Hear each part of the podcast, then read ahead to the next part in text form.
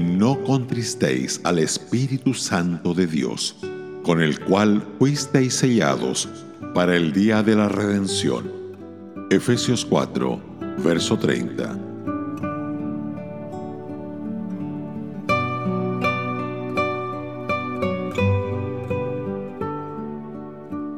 Así como es posible apagar el espíritu en las reuniones de la iglesia, es posible contristarlo en nuestra vida privada. Hay cierta ternura en la palabra contristar. Solamente podemos entristecer a alguien que nos ama. Los mocosos del vecindario no nos contristan, pero nuestros propios hijos traviesos sí. El Espíritu Santo nos ha dado un lugar especial de cariño e intimidad. Él nos ama y nos ha sellado para el día de la redención. Podemos entristecerlo. Pero, ¿qué es lo que lo entristece? Cualquier forma de pecado trae dolor a su corazón. No es por accidente que Pablo aquí le llama Espíritu Santo. Cualquier cosa que es profana le agobia con tristeza.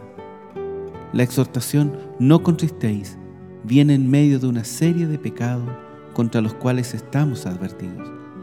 La lista no intenta ser exhaustiva, sino solamente sugestiva. Mentir entristece al espíritu. Mentiras piadosas, mentiras negras, mentirijillas, exageraciones, medias verdades y verdades matizadas. Dios no puede mentir y no le puede dar ese privilegio a su pueblo. La ira que se desborda en pecado contrista al espíritu. La única vez que la ira se justifica es cuando es por la causa de Dios. Todas las otras formas de ira dan lugar al diablo. Robar entristece al Espíritu Santo, sea del monedero de la madre o el tiempo de nuestro empleado, herramientas o artículos de oficina. Las palabras corrompidas contristan al Espíritu Santo. Esto recorre toda una gama que va desde bromas sucias e incitantes hasta charlas frívolas.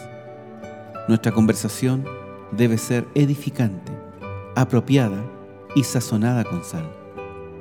La amargura, enojo, ira, gritería y maledicencia y toda malicia completan la lista del capítulo 4.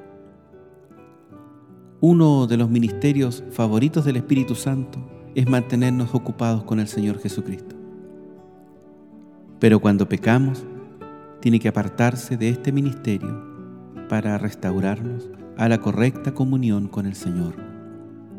Pero aún entonces, nunca se entristece para siempre, nunca nos deja.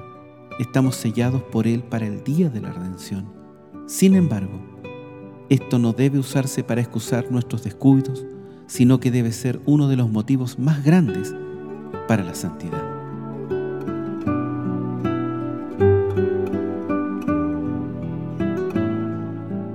Radio Gracia y Paz, acompañándote cada día.